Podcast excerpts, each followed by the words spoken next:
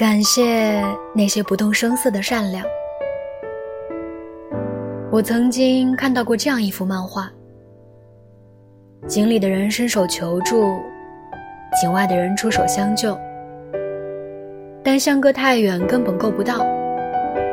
而井旁边一架梯子正尴尬地躺在地上，井外的人却无动于衷。他们是否是真正给予你帮助呢？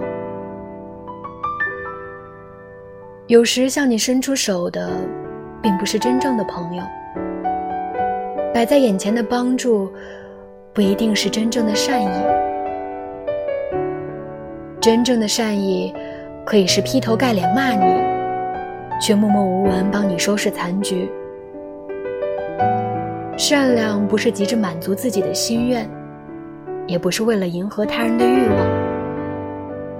爱与善不仅是情感，更是能力。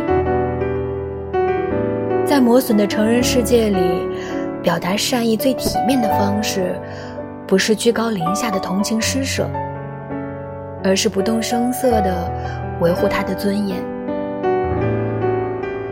谢谢人世间所有不动声色的善良。